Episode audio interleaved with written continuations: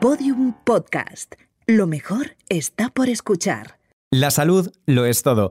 A veces nos pasamos el día hablando de proyectos, de las reuniones más importantes y en esencia del trabajo que desarrollamos. Pero ¿nos hemos parado a pensar en quienes lo desarrollan? Sin salud no hay personas y sin personas no hay proyectos. Hoy, en Construyendo el futuro de tu negocio, hablamos de los seguros de salud para las pymes. Construyendo el futuro de tu negocio. Un podcast de AXA producido por Podium Studios. Estamos de vuelta y no solo eso, hemos superado septiembre. Ya estamos en octubre, amigos, amigas. La dura vuelta. Os hemos querido dejar unas semanas para poner al día vuestro correo electrónico, hacer todos los cronogramas, pensar en los proyectos para este año que comenzamos, este curso lectivo, y en fin, para recapacitar. ¿Por qué no? Hemos superado los momentos más difíciles. Algunos de quienes nos están escuchando incluso han iniciado sus proyectos empresariales en plena crisis. No solo hemos sido capaces de seguir adelante, también hemos sido capaces de crecer y de aprender de esta coyuntura. Nuestra empresa se basa en varios pilares fundamentales. Un proyecto adecuado a las necesidades de la sociedad, bien articulado, con una presencia online fuerte, inversión en publicidad, y con una previsión realista de ingresos y de gastos. Para elaborar todo nuestro plan de negocio, durante estos últimos meses hemos escuchado y tomado buena nota de todos los consejos que hasta ahora nos han ido dando nuestros asesores y asesoras. Y también estamos siempre en buena compañía para conocerlos. Laura Martínez, ¿cómo estás? Hola, Eño, ¿cómo estás? Pues yo bien, deseosa de volver y de escuchar casos como estos que, que comentabas, de empresas que han sabido salir adelante no necesariamente han tenido que reinventarse, porque sabían que con una buena previsión, con unos ahorros y los mecanismos que se han puesto sobre la mesa para paliar los efectos del parón por la COVID, podían arrancar de nuevo su actividad. Y vaya, se han arrancado. Pues la verdad es que sí, hay actividades de todo tipo, los hemos conocido en, los diferentes episodios que si os queréis escuchar, si no habéis escuchado los anteriores, tenemos consejos para todo tipo de, pymes, para todo tipo de, de empresas. Hoy, Laura, nos has traído uno de, esos casos que no necesariamente se ha reinventado, sino que cuando ha vuelto a arrancar, ¿cómo lo ha hecho? Exactamente. La hamburguesería Fitzgerald en Valencia ha superado la coyuntura con nota y no solo ha resistido, sino que su proyecto de negocio era tan sólido que recientemente han iniciado su expansión por más ciudades. Hablamos con Carlos Gelabert, su fundador. Nosotros teníamos 13 restaurantes eh, repartidos en la comunidad valenciana y decidimos dar el salto en Madrid en una fecha, en unas fechas complicadas, post pandemia, una situación bastante complicada. El aterrizaje en Madrid solo se iba a dar una vez y ese altavoz eh, lo teníamos que aprovechar como fuera. Ideamos un plan que tocara eh, tres patas y que en las tres patas se hiciera el mayor ruido posible. Esas tres patas eran offline, online y una super fiesta de aterrizaje de la marca. En la pata offline trabajamos con la idea de montar una super lona en plena Gran Vía que llamara mucho la atención. Y hablábamos de, de, algo en un tono muy divertido de las, de las seis adicciones, las nuevas seis adicciones de los madrileños. Y ahí aparecíamos nosotros. ¿no? Luego en la pata digital, eh, con toda nuestra manera de contar las cosas, de una manera audiovisual muy potente, muy cañera, música, vídeos, imágenes de nuestros productos, nuestro lifestyle, nuestra manera de entender lo que es un restaurante, donde ocurren cosas, donde hay experiencias, donde pasan cosas divertidas. Pues eso lo queríamos contar de una manera digital para llamar la atención también a, las personas de todas las redes sociales. Me estoy fijando en que han hecho algo muy bien, que es unir lo analógico con Internet. Claro, porque es muy importante el papel que ha jugado el tema de los pedidos online, sobre todo a partir de la pandemia. Pues la pandemia nos ha permitido afianzar bastante las operaciones, sobre todo en el delivery. Hemos intentado ser más estrictos en todo lo que tiene que ver con los procesos, los protocolos de cada pedido y nos ha permitido dar más visibilidad a nuestro producto. Nos ha permitido mantener las ventas en una época muy difícil y poder lograr lo que queríamos que era continuar con el ritmo de aperturas en el año pues bueno más complicado de, nuestra historia llegando a, a, abrir tres restaurantes. No solo descubrimos una, un nuevo potencial para nuestra marca que era el delivery y el takeaway sino que hemos continuado abriendo locales que al final es nuestro nuestro el, el core de nuestra expansión Bueno, por lo que hemos visto, siempre han tenido muy claras sus líneas de negocio y han cumplido con sus metas, así que probablemente sigan haciéndolo. Tenemos un plan de expansión eh, súper retante y motivante, que es llegar a tener 100 ubicaciones en los próximos 5 años. Ahora vamos por el pitch número 16 y este año nos gustaría, estamos ya prácticamente con todo cerrado para lograr la apertura número 20. El 2022 va a ser un año muy duro, pero la verdad que muy ilusionante porque todo lo que supone este plan para los equipos, para la gente que ha formado parte de, esto durante todo este tiempo, la gente que está por llegar, llegar a nuevas ciudades, eh, son retos y sueños que hace unos años cuando empezamos eran absolutamente impensables para nosotros y el hecho de que se estén cumpliendo de esta manera, eh, pues bueno, es que no tengo palabras para describir la sensación, ¿no? que de algo que empezó con ocho personas en una ciudad pequeñita, en Torrente, en un primer local, con mucha ilusión, pero sin, grandes proyectos, que, empezaron con, con, voz muy bajita, que si lo decías en voz alta, pues podía llegar a un sueño que podía llegar a romperse. Estemos aquí ahora en la capital, pues es como, pues vamos, un sueño hecho realidad y sobre todo lo mejor es que seguimos teniendo la misma ilusión del primer día literalmente. Así que con muchísimas ganas de ir cumpliendo retos paso a paso, con los pies en el suelo, con mucha cabeza, pero sobre todo disfrutando del camino, con ese buen rollito que siempre nos ha, que siempre nos ha caracterizado. Construyendo el futuro de tu negocio. Y ninguna de esas historias sería posible sin la implicación de todas las personas que conforman un proyecto empresarial. Y para que todo vaya sobre ruedas, es mucho mejor anticiparse. Por eso, hoy queríamos dedicar este episodio a los seguros de salud. Y antes, queríamos conocer los riesgos que, hay, que no serán pocos, supongo. Exactamente. Yo sé que tú hoy tienes preparado ahí a un asesor de AXA que nos va a resolver muchísimas dudas. Ya nos está escuchando de fondo, ¿eh? Pero antes vamos a conocer de primera mano cuáles son los principales riesgos en nuestra oficina, nuestro restaurante o taller riesgos para los que siempre debemos estar cubiertos.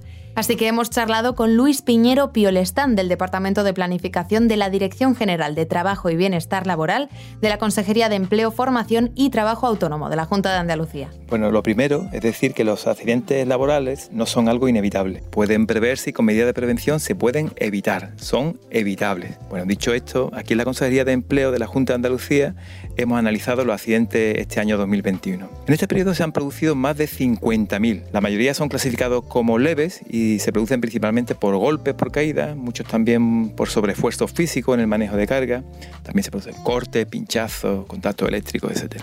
Ahora, los accidentes de trabajo mortales quizás requieren un estudio más detallado. Este año llevamos 87. De estos, eh, la mitad se han producido por infartos o accidentes de tráfico. También se han producido 11 accidentes mortales por caídas de altura. Por eso estamos llevando a cabo una campaña específica para prevenir este riesgo. Son caídas de escaleras, de cubierta de una nave, del andamio en una obra. 11 también producidos por maquinaria. Accidentes mortales producidos tanto por vuelco de bueno, carretillas, excavadoras, tractores y también por atrapamiento o golpe con esas máquinas. Otros han, ocurrido eh, por caída de elementos sobre una persona, un árbol o algo que cae de, una grúa. Es muy importante dar a conocer estos riesgos para concienciar y hacer que estos accidentes eh, no se vuelvan a repetir. Es fundamental la prevención para todo ello. Además, muchísimas gracias por los datos que nos han facilitado desde la Junta de Andalucía. Son datos actualizados del periodo de enero a julio del año 2021. Construyendo el futuro de tu negocio. Hoy hablamos de los seguros de salud y lo hacemos con Francisco García Moreno, director de Máster y Agencia General Exclusiva AXA. ¿Qué tal? Hola, buenos días. Bueno, lo primero, muchísimas gracias por haber hecho un hueco para, atendernos y todas las dudas y preocupaciones que, que tenemos ahora que hemos montado un negocio. Eso es. Francisco, queríamos recordar contigo la importancia de la responsabilidad que tenemos en nuestros negocios con la salud de nuestros trabajadores. ¿Qué reflexión hacen desde AXA? A ver, las empresas son una parte fundamental del ecosistema de la sociedad donde los trabajadores dedican gran parte de su tiempo y sus esfuerzos para ganarse la vida. Y es su manera de aportar un valor a la sociedad. Por eso las empresas tienen el deber y también el derecho de cuidar a sus trabajadores, que al final son su activo más importante.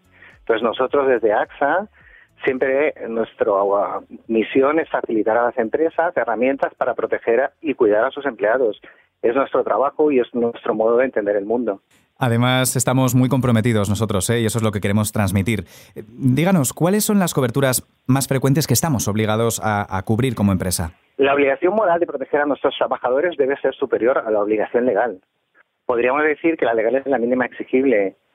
Eh, para nosotros moralmente la cobertura básica y lógica es un seguro completo con garantías que le cubran a los asegurados, a los empleados, visitas, pruebas, hospitalización, tanto por enfermedad como por accidente, con un cuadro médico de calidad y consistente. Debería ser para toda la plantilla y además con la posibilidad, si la empresa tiene los recursos, de hacerlo extensible a las familiares, que es lo que da tranquilidad a los trabajadores. Claro, eso es, eso es una maravilla. Además, todos como trabajadores por cuenta ajena recordamos en algún momento eh, la ocasión de, recurrir al chequeo médico. Yo hace tantos años ya que no, que no soy trabajador por cuenta ajena que, no, no, tengo mucho recuerdo, pero... Eh, bueno, existe, existe, Pero yo tenía varias preguntas, eh, Francisco. ¿Cuándo y cómo debemos contemplar y organizar esos chequeos médicos? ¿Debemos habilitar una sala o, bueno, podemos acudir al centro de nuestra compañía aseguradora o nuestros empleados pueden acudir allí para realizárselos? A ver, realmente los chequeos médicos laborales salen del ámbito de las compañías aseguradoras, no es algo nuestro. Eso está recogido por la Ley de Prevención de Riesgos Laborales y lo realizan las empresas de prevención de riesgos laborales. Eso no quita que nosotros en nuestros seguros de empresa para empleados les damos la opción de un chequeo médico a nivel personal y privado, tanto para el trabajador como sus familiares, que él en su vida privada puede realizar para su mayor tranquilidad pero el laboral está fuera de nuestro ámbito. Al final es una colaboración de empresa, prevención de riesgos laborales y aseguradora. Laura, eh, tú y yo somos buenos jefes, ¿no? Sí, lo somos, por supuesto que sí. En nuestra empresa hipotética. Bueno, sí, además... Pues sí, sí, cuenta. Sería una cobertura adicional para, para esos empleados y para esas empleadas. Correcto. Claro, es una manera de que el trabajador se sienta satisfecho con el trato. Realmente lo que queremos es que el empleado esté bien protegido por un lado y por otro. Yo siempre entiendo aquí las diferencias entre sectores, ¿no? Claro, eh, hay que aplicar el, mismo o diferentes seguros médicos según si se trata de una oficina, un comercio o un restaurante. A ver, en, en, principio la tipología es muy parecida en todos los sectores. Las necesidades son las mismas. Otra, otra situación es el mayor riesgo que puede haber en un sector o en otro. Debemos diseñar una cobertura básica general y adaptarlo al tipo de trabajo que hace no la empresa, sino incluso cada empleado en la empresa. No es lo mismo el que está en una oficina, que está en un sitio de riesgo, el que viaja, el que está mucho tiempo en el extranjero, necesita una cobertura mayor. Entonces, hay que personalizar más que por empresa, por la actividad de los empleados y si se puede individualizar. Podemos hacer lo que queramos, es cuestión de voluntad y poner objetivo. Una de las dudas más frecuentes de quienes nos escuchan cada semana es el tema de los accidentes in itinere, ¿no? que serían los accidentes que ocurren mientras te desplazas de casa al trabajo, no los que ocurren en la propia oficina. ¿Estos cómo se gestionan? A ver, los accidentes in itinere, eh, por ley, exactamente es como dices, es el accidente que sufre el trabajador de casa al trabajo, de trabajo a casa, ¿vale? Y tiene una, una doble visionado de cobertura. En caso de accidente, eh, fallecimiento e invalidez, hay unas coberturas que no son seguros de salud, sino que son seguros de accidente o vida de convenio, que son obligatorios, los cuales también los damos como complemento de la cobertura. Y luego en la parte de salud, lo que estamos hablando ahora en concreto, bueno, entre un accidente y un fallecimiento hay mucho camino y ahí hay un cuidarlo. Es una visita, es un tratamiento, una rehabilitación y cuidarlo. Y es donde nosotros entramos de lleno para proteger a los trabajadores curarlos y recuperarlos para la empresa y para su vida personal y familiar, desde luego. En estos dos años hemos aprendido mucho con la experiencia de haber pasado del trabajo en la oficina a casa, ahora volver a la oficina, y la verdad es que todos los consejos y sobre todo todo el apoyo que nos dais desde empresas como AXA nos viene muy bien para sentirnos protegidos. Nuestra obligación como usuarios, como empresas como empleados, y me pongo empatizo, no es entender de seguros, sino buscar un buen profesional y un buen asesor que nos ayude. Y no solo es buscar el más grande, sino el más experto y más adecuado. Entonces, es buscar un, un agente profesional de seguros que sea especializado en empresas y colectivos y que nos pueda hacer un estudio personalizado de manera que adapte las necesidades y riesgos al producto que nos va a diseñar y nos va a montar. En definitiva, lo de siempre, buscar un buen profesional y ponerse en sus manos. Bueno, ¿y cuál es la forma más fácil, más fluida de ponernos en contacto con AXA y de encontrar al asesor que más se adecue a nuestras necesidades? Tenemos AXA.es eh, como un punto fundamental de entrada y luego tenemos una red de agentes eh, que la propia web lo pueden encontrar. Eh, como norma general, yo ahora no hablo por mí, sino hablo por AXA. pero hay muchísimas agencias que son famosas y de prestigio, como la mía Mastery, que estamos encantados de servir, pero insisto, AXA.es eh, se puede encontrar la, agencia adecuada. Y además, hablando con vosotros aquí en, cada episodio del podcast, nos damos cuenta de que es muy fácil, es muy fácil hablar con, con AXA y sobre todo nos sentimos mucho más apoyados con la ayuda de profesionales. Francisco García Moreno, muchísimas gracias por habernos acompañado. Gracias, Íñigo. Nosotros encantados de proteger a las empresas y a las personas de las empresas. Y no es lo mismo un esguince que un malentendido con unos compañeros, pero un buen ambiente de trabajo también posibilitará una mejor salud mental del conjunto de nuestra plantilla. Nos lo cuenta Gustavo Luna. Felicidad, felicidad. Y trabajo, y trabajo. Dos palabras que nunca habían aparecido con tanta fuerza dentro de una misma frase. Solo tienes que ir a Google y es que si buscas ambos términos juntos te aparecerá un total de 136 millones de resultados aproximadamente. Aunque, claro, son dos términos que chocan etimológicamente ya que la palabra trabajar viene del término tripaliare, que significa torturar. Y eso muy feliz no parece, ¿no? Bueno, volviendo a la felicidad en el trabajo, es importante destacar que un estudio reciente de la Universidad de Warwick, en Reino Unido, afirma que los trabajadores felices son un 12% más productivos que los que no lo son. Pero no es lo único. Otra investigación, en este caso del Opener Institute de Oxford, indica que los empleados felices tienen un 65% más de energía y su vinculación a la empresa es mucho mayor. Es lógico, y es que cuando somos felices haciendo nuestro trabajo, tenemos mucha más motivación y ganas para afrontarlo. ¿Qué importancia tiene entonces ser felices en el trabajo, verdad? Esto es algo que conoce desde hace algunos años Salvador Esteve, el CEO de la empresa española Big Buy, una plataforma mayorista especializada en abastecer de productos, logística y tecnología a minoristas que venden mediante dropshipping.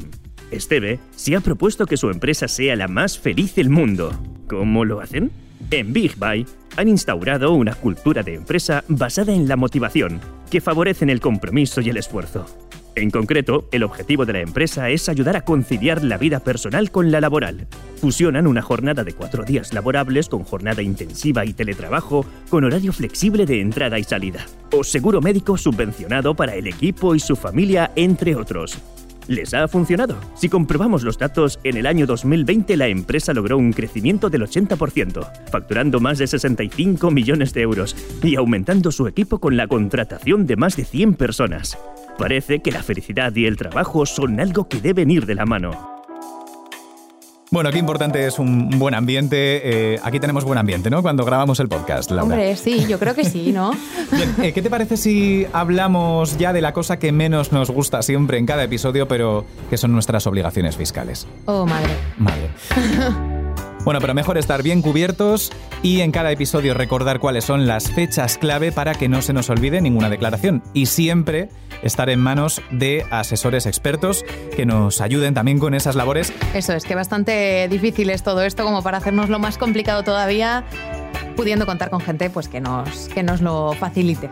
Hoy hemos hablado con Sergio Raya de la asesoría Raya y Rodríguez en Jaén y esto es lo que nos han contado. Hola a todos. Las obligaciones que tenemos de aquí a final de año, los modelos que cumplen dentro de poco, el 20 de octubre, son los pagos fraccionados a cuenta de la renta, la renta esta que hacemos todos los españoles, que son exactamente los modelos 130 y 131. El 130 es el que lleva los autónomos que llevan una contabilidad normal y corriente, o sea, sus ingresos menos sus gastos. Ahora, el otro modelo 131 es lo que antiguamente se llamaba módulo, ahora se llama estimación objetiva, que es una estimación que hace Hacienda de lo que deberías ganar y pagas cada trimestre una cantidad fija. También cumple en el día 20 las retenciones, los modelos de las retenciones, el 111 y el modelo 115. En el 111, el autónomo, el pequeño empresario, paga las retenciones que le ha ido haciendo en las nóminas a sus empleados. En el otro modelo, el 115, se pagan las retenciones que te ha retenido el dueño del local donde está alquilado. En el recibo del alquiler siempre pagas sobre una base de y una retención que te quita el dueño del local. Esa retención, el, obligado a pagarlo es el autónomo, que se paga también en ese modelo, en el 115, en el trimestre, ahora el 20 de octubre. Respecto a las sociedades, pues el modelo 202 es el equivalente al pago fraccionado de una sociedad. Una sociedad como si fuera una persona que luego hace su renta al año siguiente en, un, en otro modelo que ahora no vamos a hablar para no meternos en el lío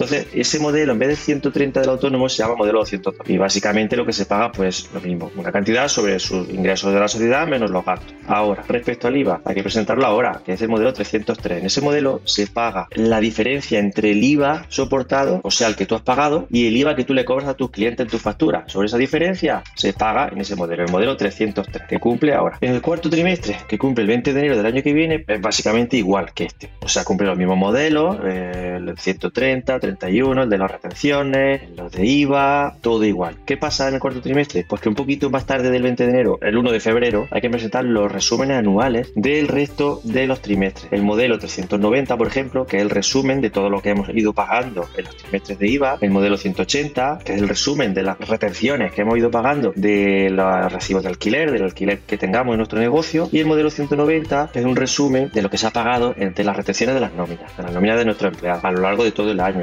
Resumen es muy completo porque ahí poner, hay que poner los nombres de los empleados, lo que ha cobrado cada uno, etcétera, etcétera. Estos resúmenes anuales son los que luego utiliza Hacienda para confeccionar los datos fiscales. Por ejemplo, con el modelo 190 del resumen de las nóminas, de la retención de las nóminas, Hacienda sabe lo que hemos cobrado a lo largo del año y, lo que nos han retenido. Y eso luego aparece en los datos fiscales para hacer la renta. Hay muchos otros modelos más, como el 123, que son para declarar rendimientos sobre el capital mobiliario, o otro como sobre el impuesto especial sobre la electricidad, o sobre las primas seguros, o el pero estos son para grandes empresas y cosas muy puntuales. Tampoco no son para una pequeña tiendecita, un pequeño autónomo, un electricista, un fontanero, etcétera, O sea que, en resumen, lo que he contado es lo que cumple ahora y lo que va a cumplir a final de año. Obviamente todo esto está muy resumido y solamente es para dar una idea de las obligaciones fiscales que cumplen en este trimestre y de aquí a final de año. Y una última cosa, dejaros aconsejar por un profesional y así luego no tendréis sustos ni cartas de Hacienda de esas que dan miedo. Hasta luego.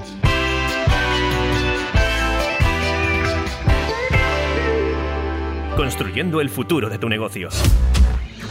Y hasta aquí un nuevo episodio de Construyendo el futuro de tu negocio, siempre apoyados con muchos expertos. Y Laura, que a mí me encanta escuchar historias. Sí, sobre todo como la de hoy, ¿no? De una empresa, de una pequeña hamburguesería que empezó en unas poquitas localidades de Valencia y que ahora pues pues mira dónde, dónde ha llegado. Así que bueno, siempre, siempre terminamos con un ambiente muy esperanzador, ¿no? Exacto, y siempre con buen ambiente, que es importante. La salud de todas las personas que trabajan en nuestra empresa es primordial. Y ya en el próximo episodio, ¿de qué nos queda hablar, Laura? Pues de algo que también nos preocupa mucho y es nuestro futuro. No solo de nuestro futuro como empresa, sino también como individuos. Hablaremos de la expansión de nuestro proyecto, hablaremos de planes de pensiones y de seguros de vida. Vamos, que no te lo puedes perder. Hasta luego, Íñigo. Gracias. Gracias a ti.